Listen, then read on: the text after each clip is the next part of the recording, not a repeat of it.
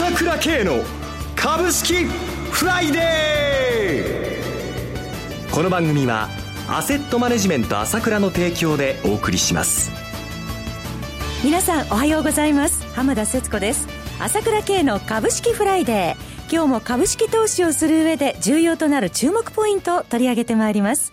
パーソナリティは、アセットマネジメント朝倉代表取締役、経済アナリストの朝倉慶さんです。朝倉さんおはようございます。おはようございます。よろしくお願いいたします。よろしくお願いします。さて、今週の株式市場、朝倉さんはどのようにご覧になっていらっしゃいますか？そうですね。相変わらず底堅いというところですね。はい。1万7000円は割れたものの、まあ、ほとんどそう大きく下げていくという感じはありませんからね。そうですね。えー、やはり市場は、朝倉さん、あの、日米欧の金融政策の行方に注目が集まっていると。そうですね。まあ、そのうちのね、一つ、ECB がね、はい、まあ、政策会議を行ったわけですけれども、はい、現状維持でしたね。そうですね。一部で期待されていた量的金融緩和の延長も見送ったということですね。そうですね。はい、まあ、完全にこう、その見送ったというよりは、まあ、先延ばししたという感じだとは思うんですけれどもね。まあ、いずれにしても市場の見方は、まあ、緩和するだろう、緩和っていうか、まあ、その量的緩和をね、あの期間を延ばすだろうという見方が大勢だったので、はい、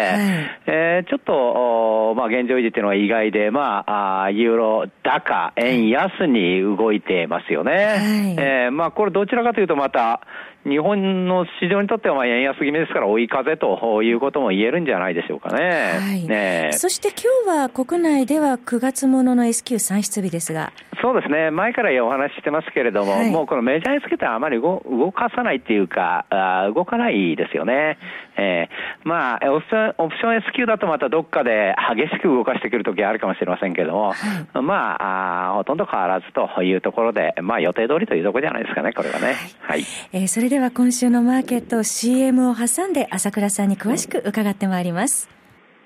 今、朝倉慶が熱い。その鋭い分析力で注目を集める経済予測のプロ、朝倉慶が代表を務めるアセットマネジメント朝倉では、日々の株式情報を無料でリアルタイム配信中。アベノミクスで上昇した株式相場、投資家はここからどう対処すべきか。迷ったら朝倉慶。キーワード朝倉慶で検索を。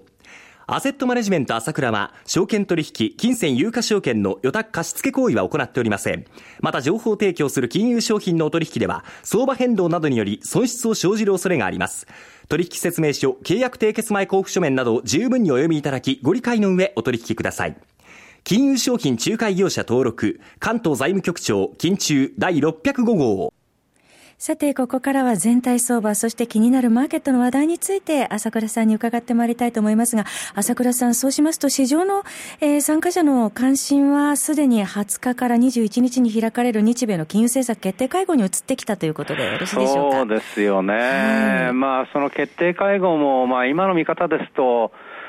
まあ、アメリカの方もね、まあ、その、金利は引き上げないというような見方が体制になりつつありますよね。それでもう時間があまりなくなっってきてますから、はい、今の先物で見た確率、まあ、15%というところまで9月の利上げっていうのは見方落ちてきてますからね。はいまあ、ゴールドマン・サックスも一時55%まで上げたけど、やっぱりね、経済指標が、まあ、この、微妙なところではあるんですけれども、まあ、雇用統計から始まって、もう ISM の製造業指数50割れとかね、非製造業、特に悪かったのは非製造業指数ですね。6年半ぶりの低水準ということでした。そう、それが、やはり、まあ、微妙なところなんで余計そういう数字見てですね、はい、まあ、9月は、あないんじゃないかなというような感じになりつつありますよね。はい、で、やっぱり、ただゼロではないので、もしやるとするとですね、はい、来週やっぱり FRB の高官からかなりの発言が出ることになると思うんですよ。は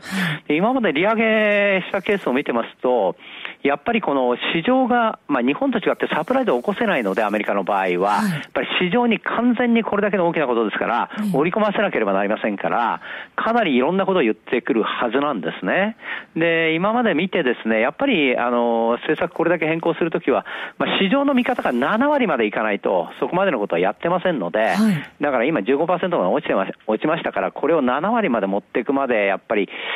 いろんなアナウンスは難しいんじゃないかと思いますので、はい、まあ、やるとなったらそこまでやるんでしょうけれども、まあ、あその辺のことは何もなければ、今回は利上げなしと、いう方向になりそうな感じがしますね。はい。はい、アメリカの方はね。はい。えー、そうすると、まあ、来週、あの、要人発言には注意ということですね。そうですね。それがなければ、もうちょっとタイムアウトという感じで、えー、9月は利上げなしということになるんじゃないかと思いますね。はい。はい、一方、国内では、えー、日銀による総括的検証について、この中身どうなるかということで。そうですね。はい、まあ、いろんな見方があるんですけれども、えー、まず、客観的情勢で言いますと、はい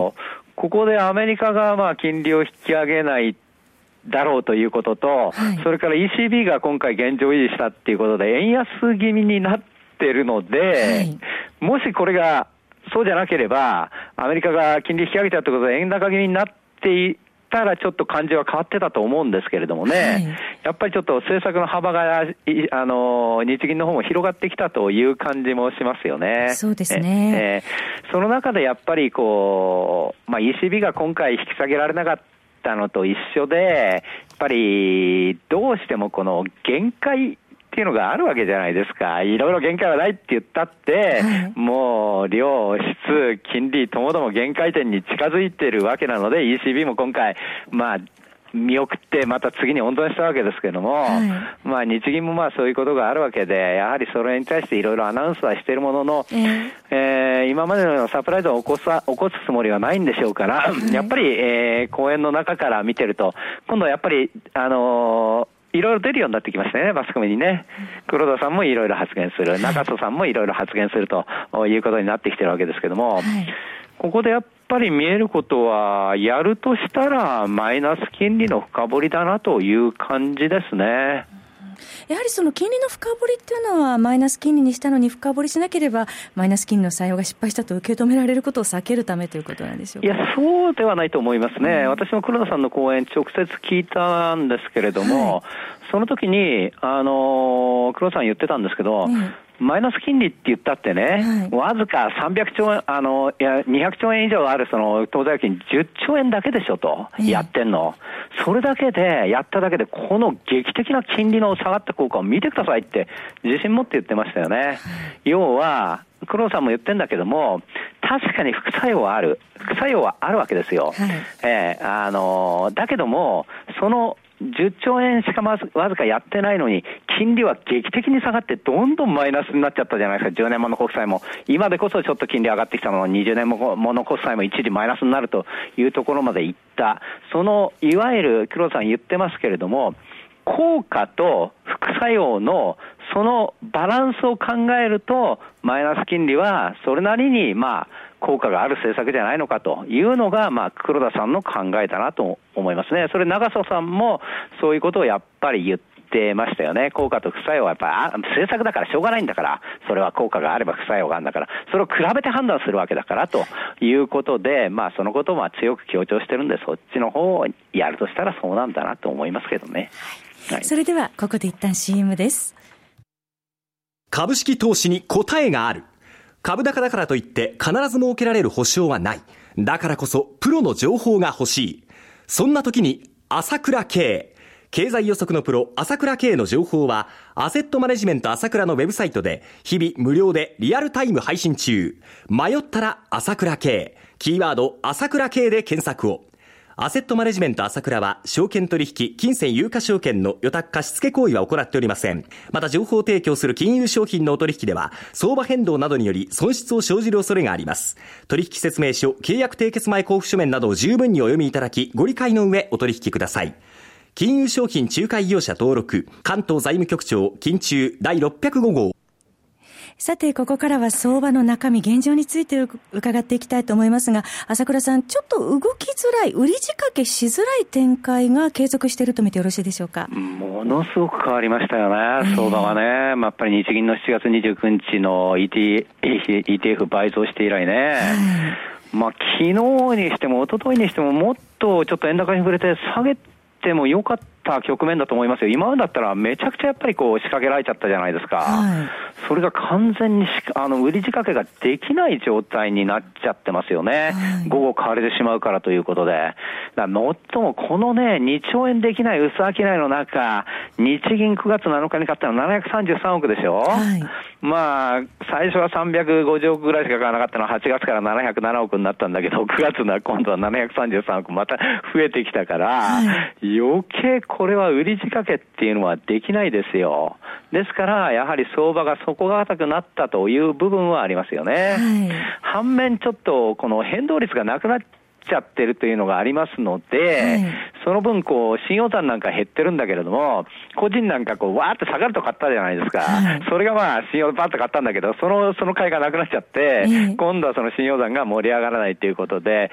いまいち相場の盛り上がりに欠けるというのはあるんだけれども、はい、やっぱりこの日銀の買いが、やってもやらなくてもあるということがやっぱり大きいわけですね。これがガラッと相場を変えたんで、下はあまりないなということで、まあアメリカが金利引き上げるとか、なんかこういうことがなければ、まだこのままいきそうな、あいわゆる下値はないなと言いながら、じりじり、じりじりっていう感じでいきそうな気配ではありますよね。はい。物色の方向はいかがでしょうか？そうですね。やっぱりこれはですね、いずれまた日経平均が相当大きく変われると、おまあ下がないってことは、跳ねるときに上に跳ねるっていうのはあると思うんですけども、やっぱり目先的にはやっぱりどうしても、あ中小型株っていうのが今人気っていう形にはなってきてますよね。はい、特にやっぱりね、ジャスダック、昨日も結局上げて9日連投になりましたからね。ねえーまだ、まあ、じわじわじわじわというような上げなんですけれども、まあ、この辺も含めてですね、えー、まあ、材料豊富ですからね、えー、バーチャルリアリティもあるし、はい、いろんな